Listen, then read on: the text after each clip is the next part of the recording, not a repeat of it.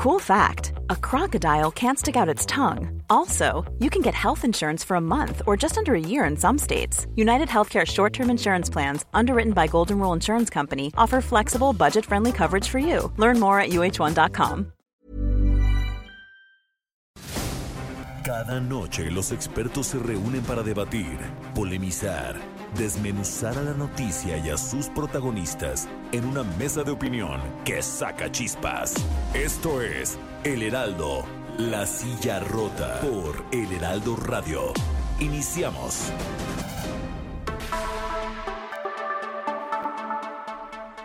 Son las 9 de la noche en punto, tiempo del centro de la República. Bienvenidas, bienvenidos a esta mesa de opinión de El Heraldo de México, la silla rota.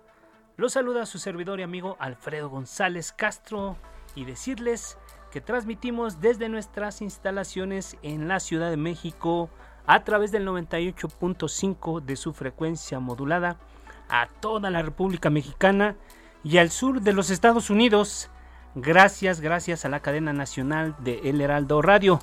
También, como cada miércoles, saludo a mi colega y amigo Jorge, Jorge Ramos, director editorial de La Silla Rota que nos va a platicar sobre los temas de esta noche. ¿Cómo estás, Jorge? Alfredo, ¿qué tal? Muy buenas noches. Eh, buenas noches al auditorio que miércoles a miércoles nos acompaña. Y bueno, pues hoy, es un día, digamos, políticamente de los fuertes, ¿no? Eh, de, información importante. El Congreso arranca su, la legislatura.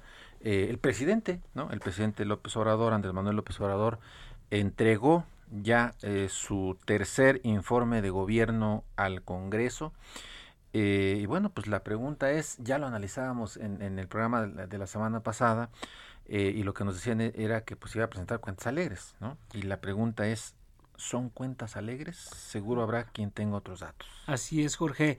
Y tú dices el tercer informe que entrega formalmente al Congreso, pero hay que decirlo que es como el onceavo informe que presenta. O menos como 15. O con menos 15, pero digo, formalmente el que entrega al Congreso es el tercero, se cumple la mitad del, del sexenio y como bien dices, para analizar tenemos a, diputadas, diputados que son eh, los que están en este momento eh, a punto de revisar las cuentas que entrega el presidente Andrés Manuel López Obrador. Saludamos, como ya en otras ocasiones, a la diputada Cintia López Castro, diputada federal del PRI. Ya está en, en el teléfono. gracias, Cintia. Nuevamente, ¿cómo estás? Muy buenas noches. Muy buenas noches, querido Alfredo, querido Jorge, los saludo a ustedes y a todo su auditorio con mucho cariño. Aquí desde la Cámara de Diputados, eh, hoy tuvimos la el entrega del informe por parte del secretario de Gobernación, que bueno, históricamente hace pues décadas que no entraba al pleno, se usaba que entraba a otro salón, entregaba el informe, pero lo que hizo hoy fue fue histórico. Cintia, ahorita regresamos contigo, vamos a presentar a tus colegas. Aleida vez, diputada federal de Morena. Aleida, gracias, muy buenas noches, ¿cómo estás? Hola, ¿qué tal? Muy buenas noches, Jorge, a tus órdenes. Un saludo a tu auditorio y a mis compañeros legisladores. Gracias, Aleida. También saludamos, damos la bienvenida a otro senador, ah, bueno, en este caso a un senador, senador Juan Cepeda, amigo senador. ¿Cómo estás, Juan? Muy buenas noches, te saluda Alfredo. Mi querido Alfredo, gusto en saludarte, igual a Jorge y por supuesto a Cintia, a Leida, a quienes estimo ambas mucho, de, mucho tiempo y por supuesto al auditorio y aquí listo para, para lo que ustedes gusten poner en la mesa del debate. Pues arranquemos, arranquemos inmediatamente y vamos a escuchar algo que dijo el presidente Andrés López Obrador para abrir boca. Escuchemos. Seguro que la gente va a votar a finales de marzo del año próximo porque continúe mi periodo constitucional hasta finales de septiembre de 2024. Desde luego, no solo es esto lo único que necesito para cumplir mi misión, falta lo que diga la naturaleza, la ciencia y el creador. No podemos ser soberbios. Pero si tengo suerte y termino, creo que vamos a consumar la obra de transformación y no dejaremos ningún pendiente cuando esté entregando la banda presidencial, solo diré a los cuatro vientos, misión cumplida, me voy a Palenque, les dejo mi corazón. Misión cumplida, diputada Aleida Alavés, diputada federal de Morena, tu primer comentario. ¿Cómo viste el mensaje del presidente y el informe? Pues muy satisfecha de que este gobierno pueda dar cuentas muy eh, loables en cuanto a la recaudación, la recomposición en la recaudación de Hacienda y que esto se deba al combate a la corrupción. Es las de las principales propuestas que se hicieron eh, durante la campaña y creo que se ven finiquitadas en este primer trienio y tenemos finanzas sanas y eso hay que pues también decirlo y bueno pues también atender que muchos rubros en salud, en seguridad están en ciernes, están en proceso, pero ha sido un gobierno con altura de miras a pesar de las circunstancias en esta pandemia. Muchas gracias, Aleida. Eh, diputada Cintia López Castro, ¿qué viste tú en el informe? ¿Compartes esta visión tiene, o tienes otros datos? Muchas gracias, eh, Alfredo. Saludo con mucho cariño a, Leida, a quien respeto profundamente, y a Juan Cepeda, eh, también gran amigo. Qué, gusto compartir espacio con ustedes. A ver, eh, me, parece que es vergonzoso que el presidente se atreva a decir que eh, hará historia, ¿no? Cuando está dejando un país con 12 millones de desempleados, ¿no? En estas 24.120 horas que ha sido presidente, el 5% se ha transcurrido en conferencias matutinas, eh, dando conferencias mañaneras. Hoy vemos la economía pues totalmente devastada, eh, la gente no tiene empleo, la gente no tuvo eh, un apoyo en la pandemia y se puede ver, claro ejemplo fue la Ciudad de México, ahora en las elecciones cuando pierden la mayoría de las alcaldías fue un voto antimorena por el mal gobierno. no, ha, no ha entregado buenas cuentas y bueno, pues yo creo que satisfecho no puede ser, estamos, estamos viviendo la peor crisis de la pandemia a nivel global, por supuesto que ha sido eh, muy difícil, pero en la, en la pandemia somos el cuarto lugar mundial en número de muertos. Eso verdaderamente es alarmante y por el mal manejo de la, de, la pandemia por parte de Morena, pues nuestro país figura en los primeros lugares de muerte y pues eso a mí no me parece absolutamente nada, nada que orgullecernos. Yo creo que tuvo que haber habido una estrategia de salud que no la quiso hacer desde el principio, hay un desabasto de medicamentos y nada más en resumen. A ver, este, yo sí tengo otros datos, dejaron el país sin escuelas de tiempo completo, sin estancias infantiles, quitaron los fideicomisos, eh, eh, lo que se destinó a la refinería, al aeropuerto y al Tren Maya, pues mejor lo hubieran apoyado un ingreso mínimo vital para apoyar a 12 millones de mexicanos que perdieron su empleo. Entonces, hemos visto además una contracción económica en México muy severa y vamos a vivir las peores implicaciones en, en estos años. La pobreza y la pobreza extrema en México están creciendo más rápido que en cualquier otro otro periodo de los años 90. Entonces, eh, yo no entiendo cuando, cuando, cuando dicen que hay orgullo, pues a mí no me da orgullo que pasamos del 1.5 al, al 8.5 de pobreza extrema. Entonces, eh, terrible este informe. Así es. Gracias, eh, Cintia López Castro, diputada del PRI. Y Juan Cepeda, senador por Movimiento Ciudadano, eh, ¿cómo, ¿cómo ves, cómo viste el informe del presidente?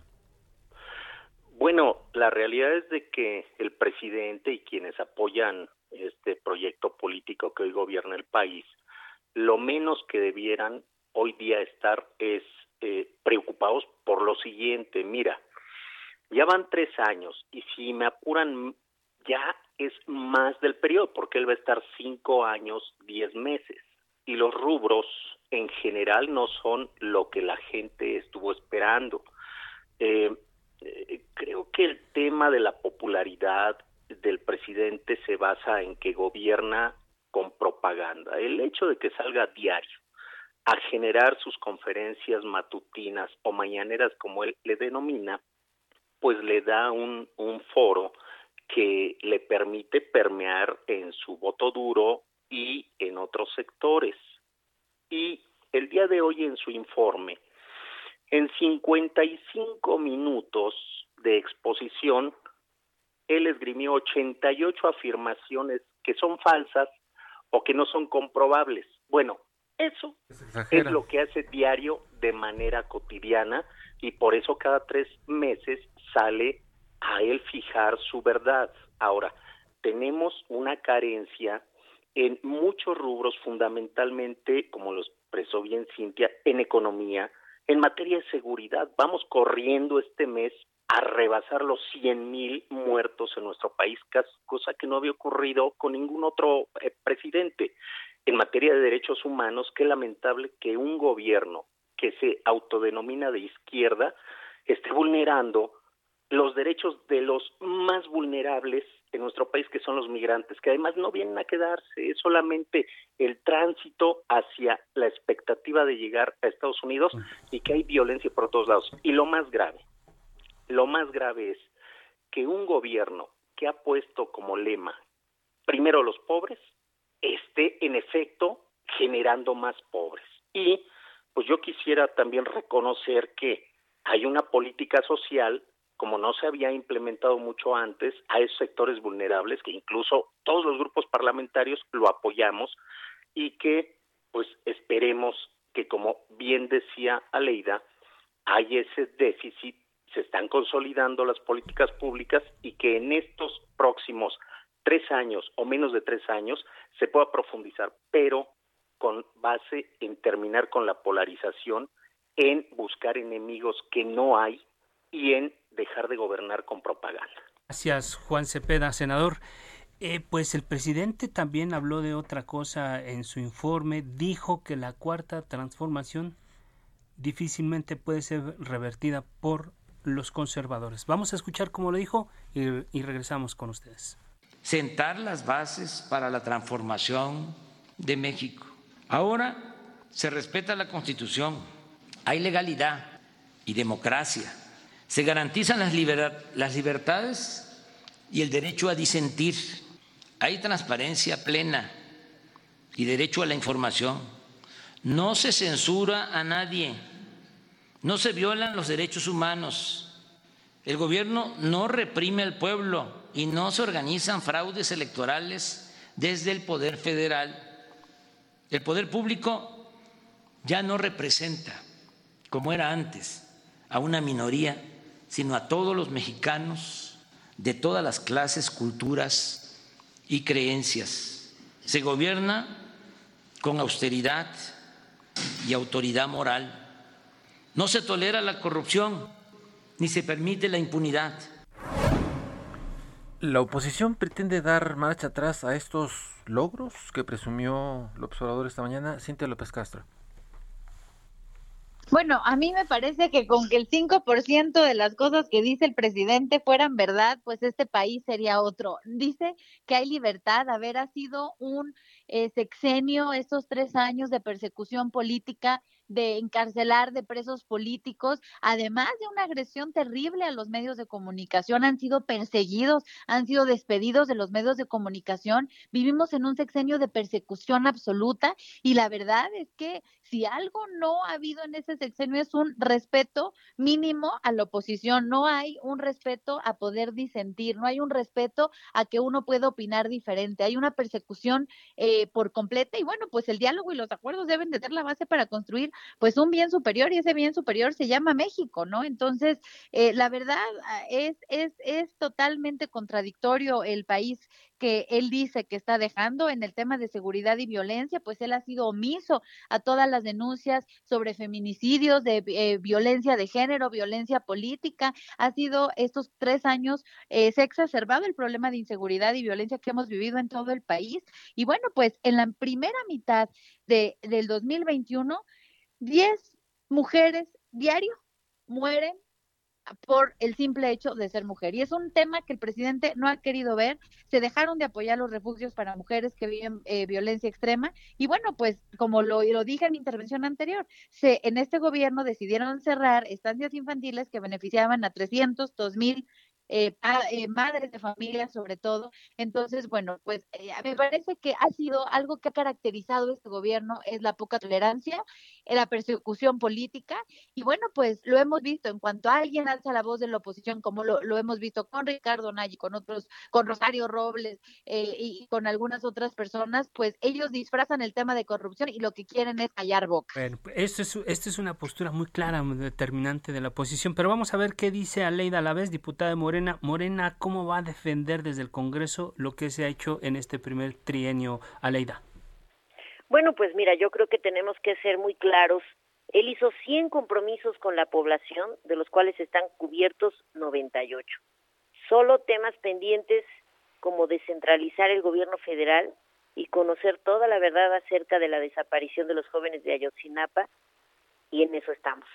Porque ayer también, bueno, esta semana se estableció una comisión para la verdad y la garantía de la no repetición, de la no repetición de toda esa persecución política a los detractores del antiguo régimen, de ese que encabezaba el PRI y el PAN, que desaparecieron a miles, a miles de detractores por el solo hecho de disentir con el gobierno en turno.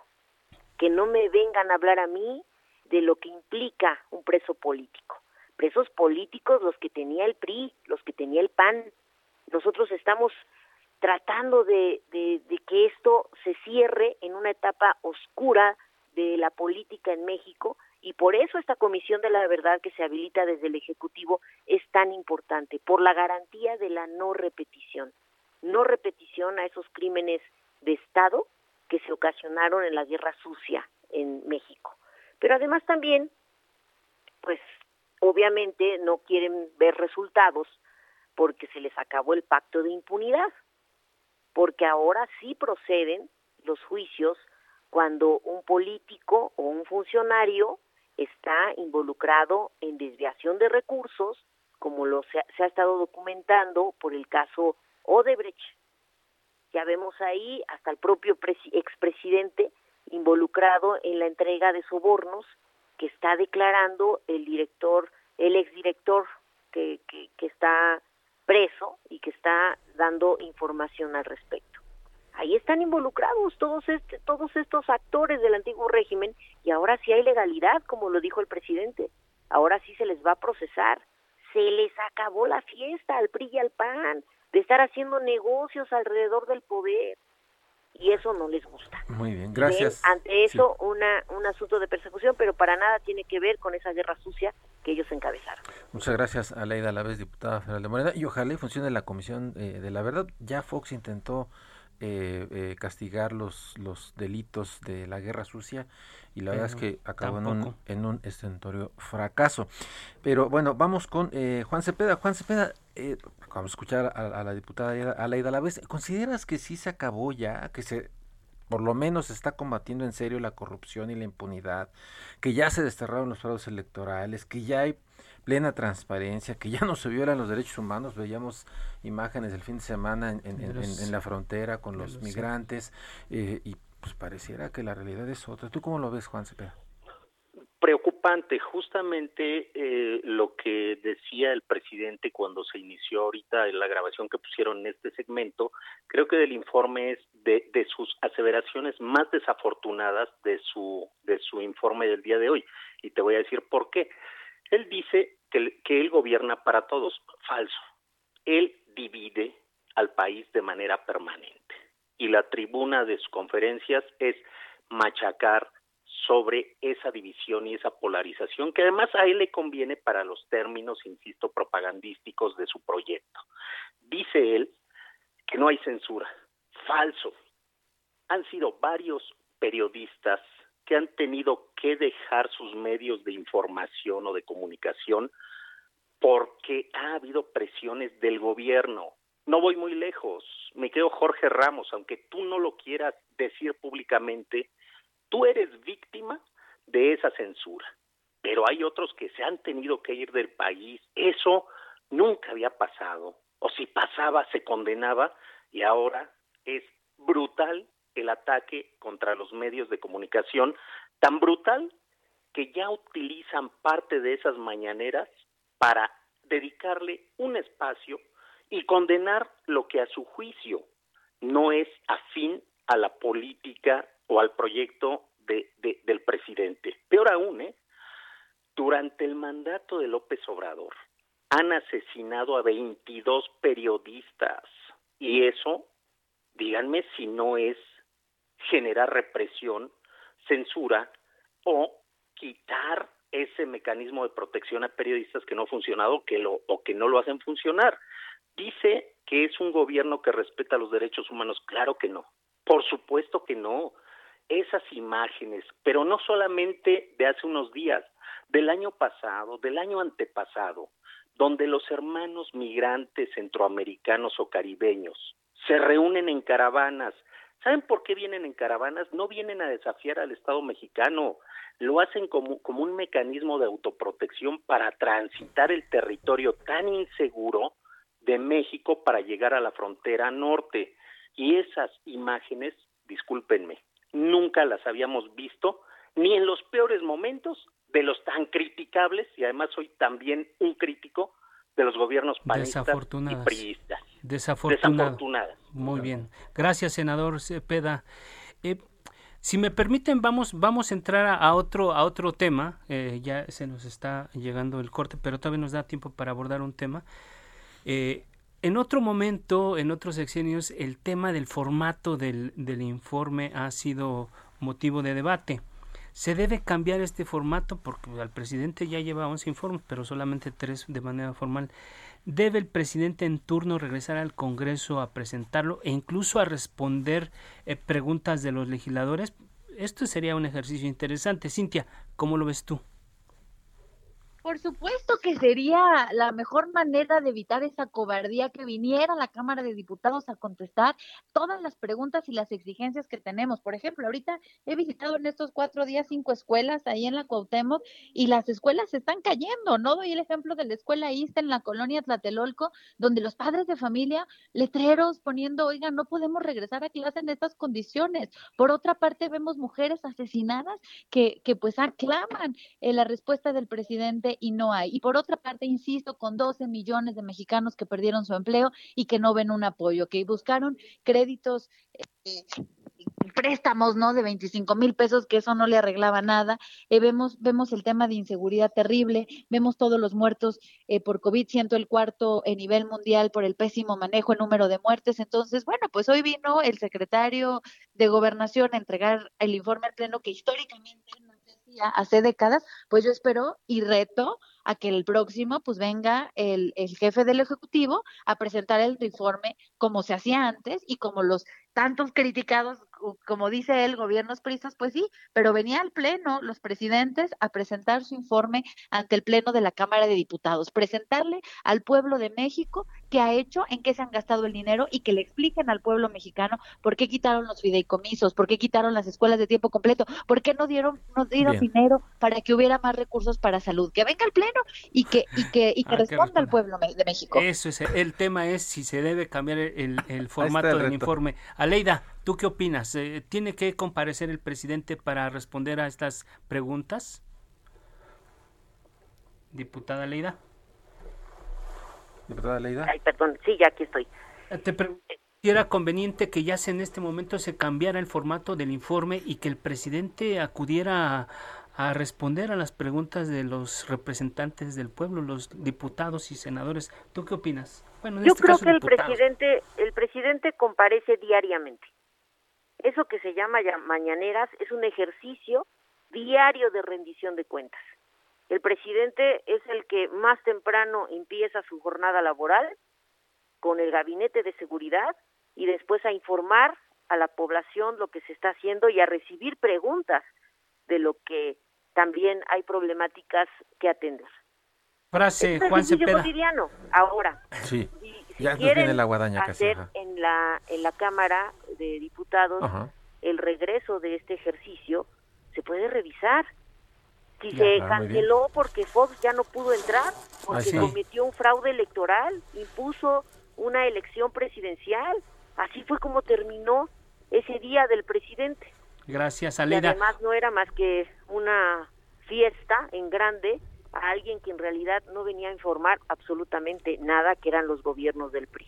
Una frase te tocó, eh, Juan Cepeda, sobre el formato, porque nos llegó, se nos corta la guadaña el formato. Sí, tiene, tiene que regresar, pero con un formato distinto. El presidente debe estar presente y que haya eh, eh, eh, posicionamientos, réplicas contra réplicas, como es en el Parlamento Europeo, no como era antes en el Día del Presidente, que fijaban posición los partidos y después entraba el, parte, el presidente a, a hacer un monólogo. Creo que sí hay condiciones y además este presidente no le saca esos cuestionamientos Lo que sí creo que le va a sacar es que le confrontemos la realidad contra su realidad. Muy bien. Gracias a los tres, Gracias. A, a Leida Lavés, Cintia López Castro, Juan Cepeda. Vamos a hacer una pausa a los amigos del auditorio, no le cambien y regresamos con otro tema muy, muy importante.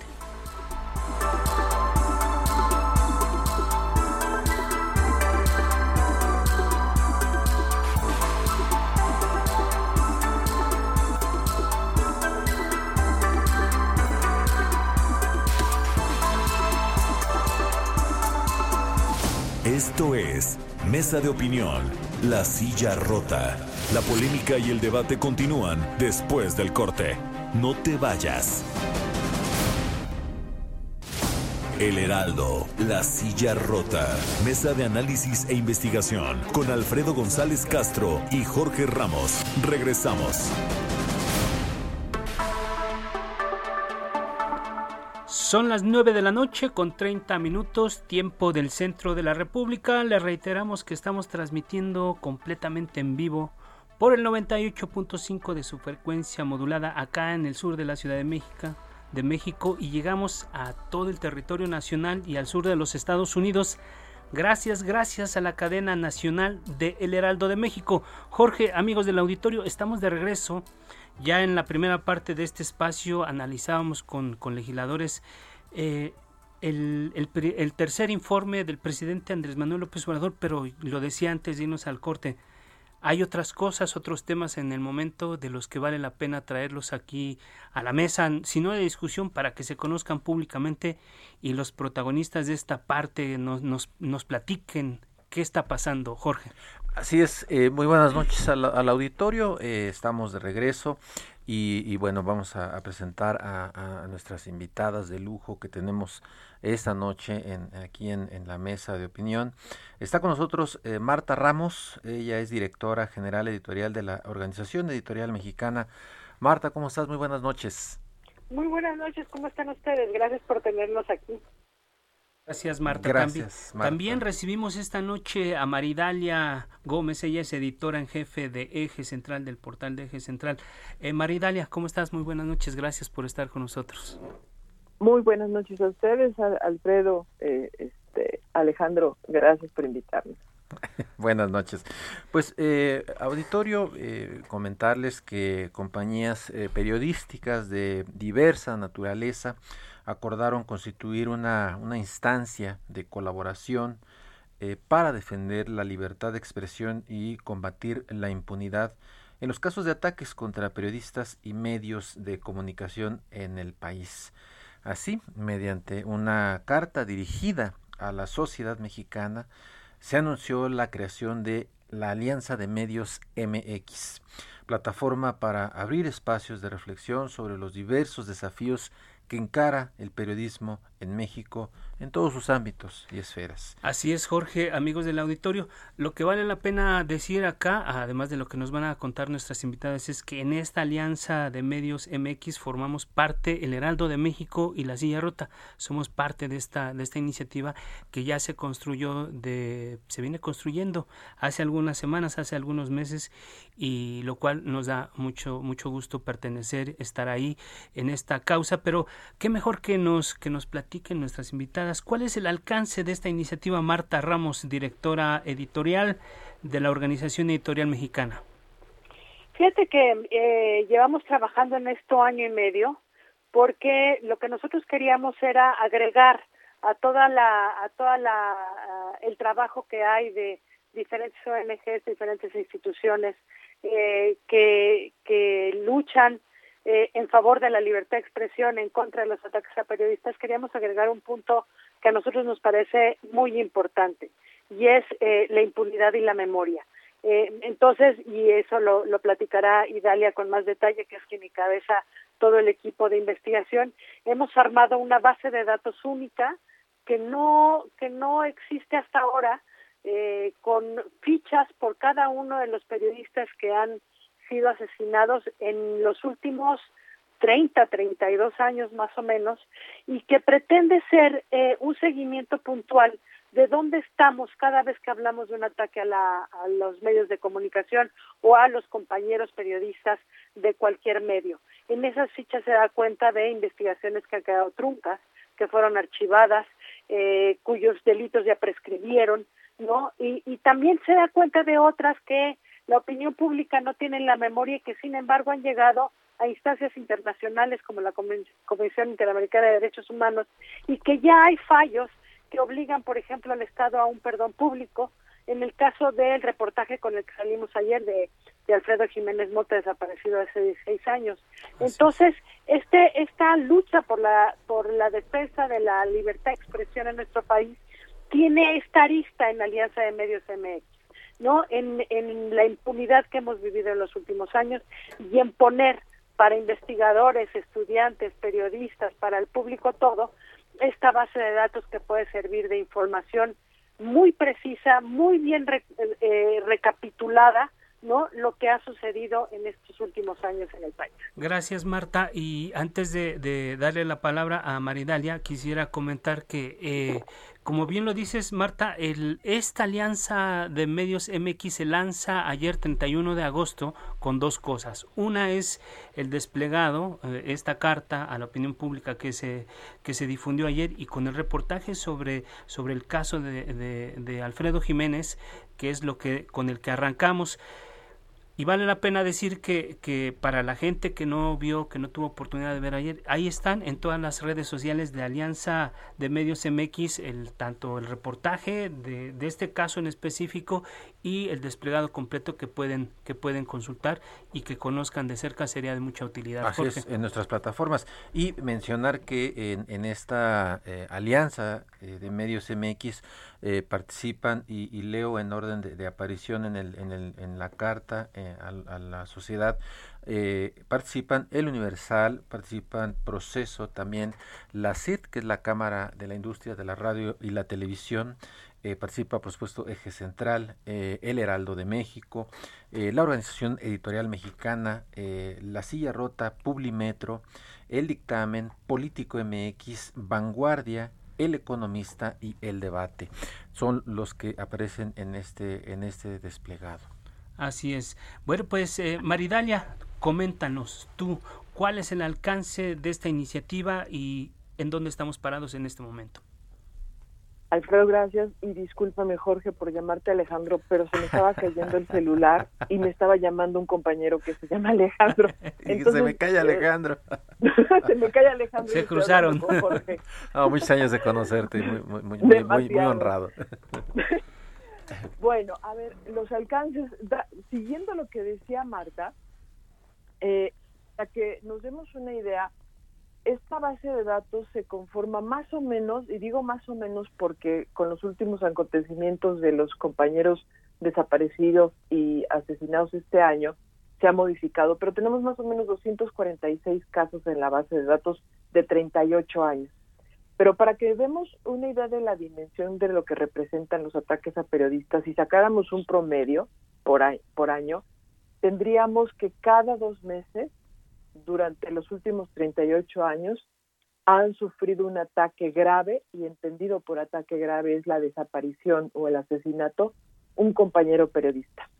Pero de todos estos casos no podemos saber a ciencia cierta cuáles han sido eh, por su trabajo periodístico, por informar, por, por decirle a la sociedad eh, lo que no conocía y lo y debía conocer sobre el poder político, el poder eh, público, el económico, eh, los problemas sociales, porque en su mayoría, como ya lo decía Marta, mm, los casos mantienen una una provocadora impunidad, provocadora impunidad por parte del Estado, es decir, que le ha convenido al Estado mexicano, entendido en todo su concepto, que le ha convenido mejor irlos guardando poco a poco en la gaveta de un archivo e irlos resolviendo, porque en muchos de estos casos eh, hay demasiados eh, eh, intereses económicos, políticos, sociales, de escándalo involucrados y por eso no se conocen. Entonces, yo diría y añadiría para cerrar esta parte, que se convierte en esto en un nacimiento histórico con una voluntad muy, muy fuerte para precisamente comenzar por esta parte, que no es todo el proyecto, sino es comenzar por esta parte para ir colocando y, y e ir alimentando cada uno de estos casos, eh, eh, no solo con un tema eh, periodístico, sino también con un tema documental de lo que estamos hablando de, los casos de periodistas asesinados o desaparecidos. Gracias, Maridalia. Como bien lo dice, se trata de un esfuerzo inédito fue difícil, la pregunta que quiero hacerle a Marta es, ¿fue difícil construirlo? ¿La alianza es sólida? ¿Quiénes, quiénes están? ¿O ¿Están todos los que son o son todos los que están? ¿O se va, está abierta esta alianza para que se puedan ir incorporando otros medios? Y, y este, ¿Por qué no nos platicas, Marta? ¿Cómo está? Eh, eh, somos los que empezamos, digamos, pero nosotros seguimos invitando y contactando medios, francamente, más del interior del país que de la Ciudad de México este, hay invitaciones en un montón de escritorios. Nos hemos tomado el tiempo de hablar con cada uno de los directores de un montón de medios del país porque nos parece muy importante, primero, que todos los medios sientan que esta plataforma, esta base de datos de este trabajo les puede ser útil y puede ser parte de. Y segundo, eh, parte de la idea es que refleje exactamente lo que la industria está pasando en el país. Entonces, eh, todos nos faltan aquí. Eh, todos los que se quieran integrar, todos los que se quieran sumar, eh, nosotros los estamos buscando, y te digo, los estamos buscando uno a uno para que tengan la certeza de cómo estamos trabajando, de, la metodología que ha seguido Idalia en la clasificación de cada uno de los expedientes, de la forma en que estamos operando, y valdría decir, porque esta pregunta ya me la han hecho un par de veces, de cómo lo estamos financiando. Somos los propios medios integrantes de la alianza los que estamos financiando el trabajo de investigación, la propia plataforma, el trabajo de la gente que está detrás de redes sociales y demás, es un trabajo verdaderamente colegiado. Eso es lo que a mí me parece muy importante. Y sí, eh, o sea, esperamos que estén muchísimo más de los que arrancamos hoy. Como siempre, en el arranque, pues estamos unos, ¿no? Y después nos sumaremos todos los demás año y medio, ah, bueno, año y meses de, este esfuerzo, eh, ¿qué, tan, ¿qué tan complicado fue? Porque digo, eh, nosotros que ya llevamos un ratito los cuatro en estos negocios, en este negocio, pues siempre como que tenemos la idea de que somos bien complicados los medios, los periodistas, pues sobre todo cuando se trata de unir fuerzas. ¿Qué tan complicado fue, fue lograr este esfuerzo, Marta? Ahorita pasamos con María. Eh, sí somos complicados los periodistas, la verdad. Eh, poquito nomás. poquito nada más. Pero he de decir que eh, eh, juntar estos esfuerzos no fue tan complicado. Quiero suponer yo que estamos en otra época y estamos en otra dinámica. Eh, lo que año y medio ha sido largo porque en realidad la parte pesada antes de empezar ha estado del lado de la investigación y de las fichas y de los expedientes que ha estado armando Maridalia y porque se nos cruzó la pandemia. ¿no? Yo creo que hubiéramos podido salir este hacia finales del año pasado, pero eh, contar con eh, los, los pasantes de derecho que trabajaron con Idalia, contar con algunos maestros y demás, yo creo que eh, la pandemia nos complicó esto también.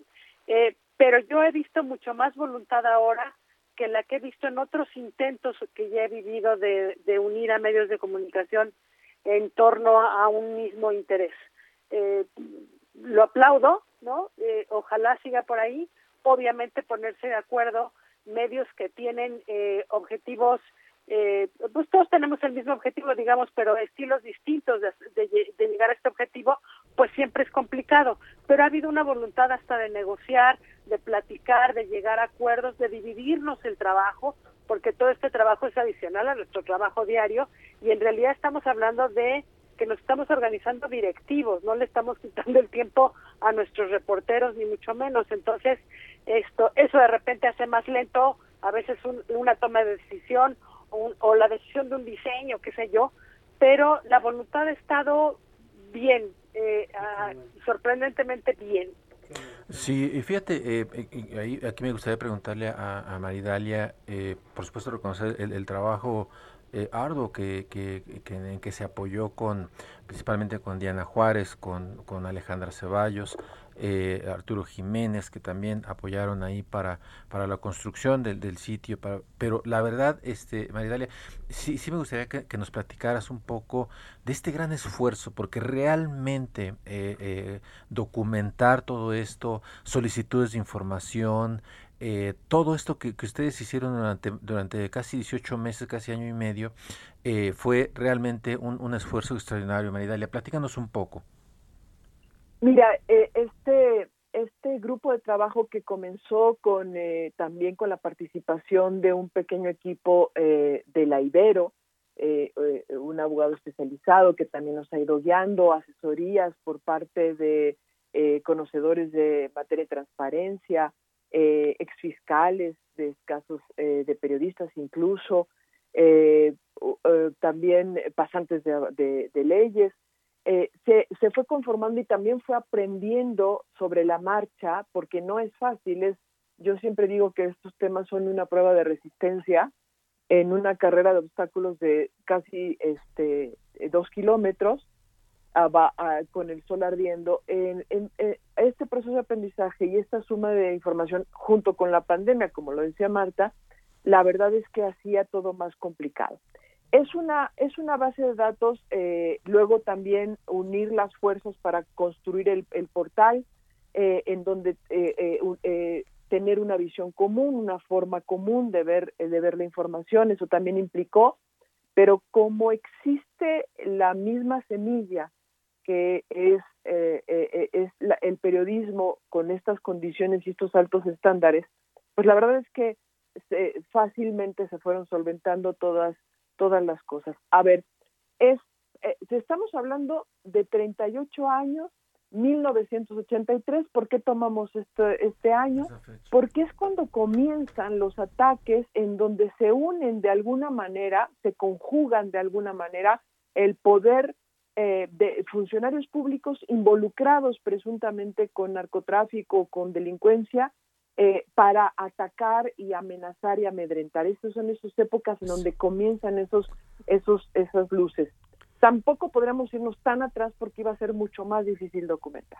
Ok, gracias. Ahí, adelante, adelante. Los, perdón, perdón. Adelante termina tu, tu participación. Sí, escarbando los nombres todavía nos falta mucho, pero ya están los primeros cimientos, sus nombres, sus características, los primeros documentos.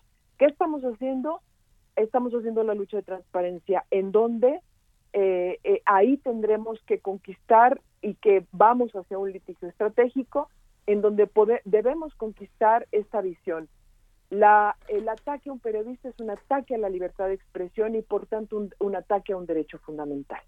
Muy bien, muchas gracias Maridalia. Y, y, quiero preguntarle a Marta Ramos un poco, siempre que surgen algunos quiebres, unas coyunturas, movimientos sociales, cosas como estas, siempre hay suspicacias, siempre se generan como estas estas este malos pensamientos. Eh, lo que valdría la pena decir es que, que el, el, el, documento que se publicó ayer es muy claro dice muy claramente lo que cuál es el objetivo cuál es la misión de, de este de esta alianza.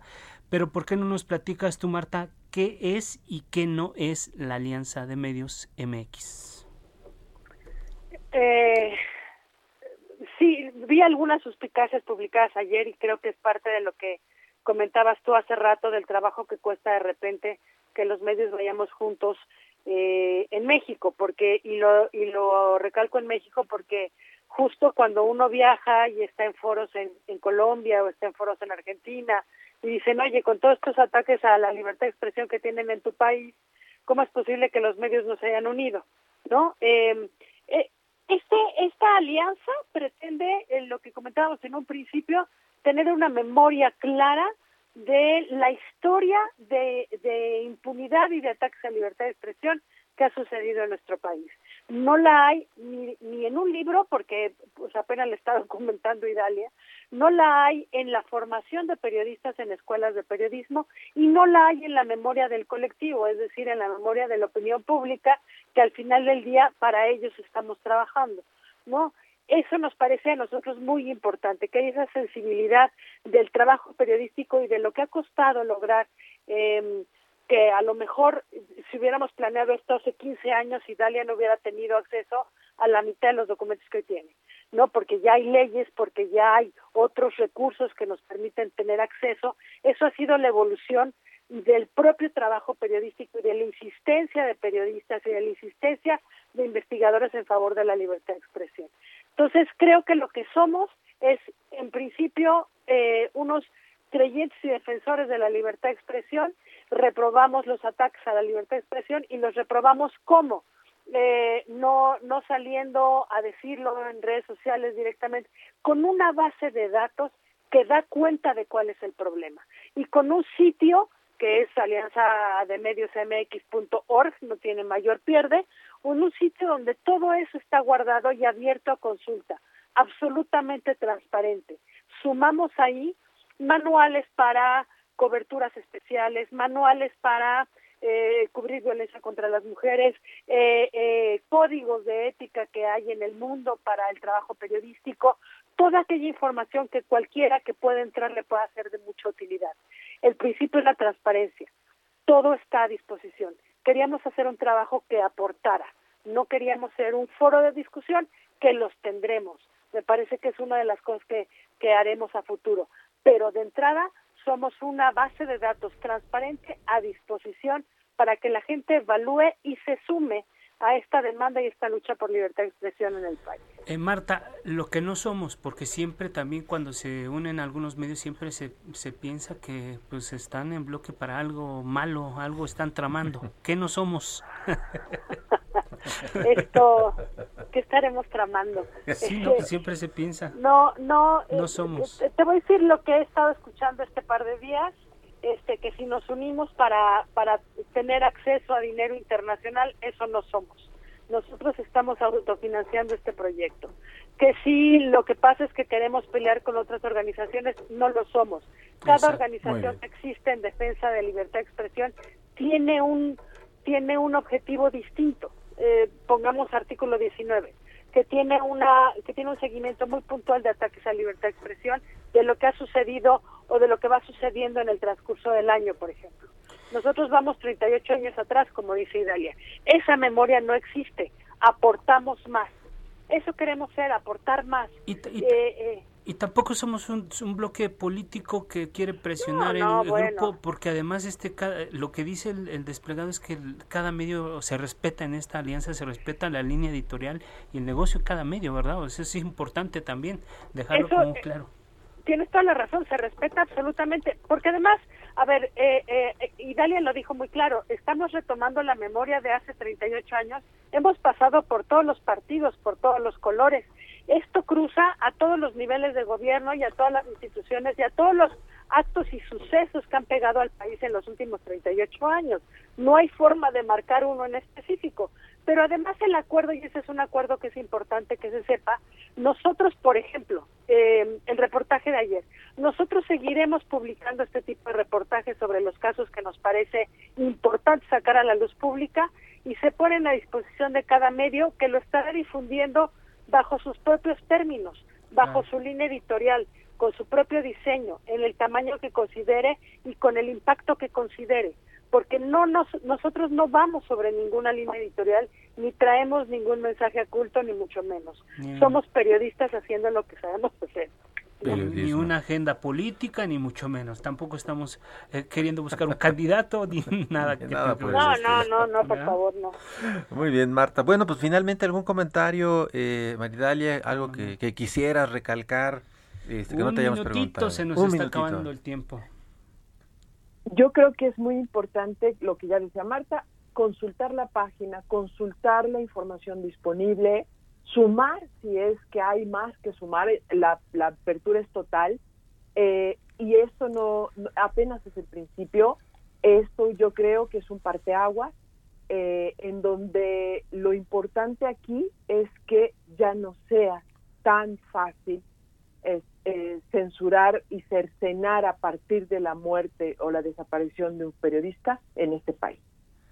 Muy bien, Maridalia Gómez, muchas gracias. Editora en jefe de, Eje Central, también estuvo está con nosotros Marta Ramos, directora general editorial de la Organización Editorial Mexicana que agrupa todos los soles en, la República Mexicana. A las dos, gracias por, por compartir, gracias por platicarnos esta nueva experiencia. Y pues vamos a estar siempre en contacto porque estos micrófonos siempre van a estar abiertos para todo lo que se vaya haciendo alrededor de esta alianza de medios MX. Jorge. Llegamos al pues, final. Llegamos al final. Eh, muchísimas gracias a nuestras invitadas, eh, también a la primera parte del, programa. Eh, no sin antes, pues recordarles que nos vemos el próximo, nos escuchamos más bien el próximo martes, ¿no? A fuego lento. A fuego lento, a la misma hora, en esta frecuencia. Y el miércoles, la mesa de opinión, a la misma hora, en esta misma frecuencia. Gracias, agradecemos a quienes hacen posible este espacio, Isael Robles, Ángel Arellano, Emanuel Bárcenas, Gustavo Martínez los esperamos. Gracias. No se les olvide ser felices. Usen cubrebocas.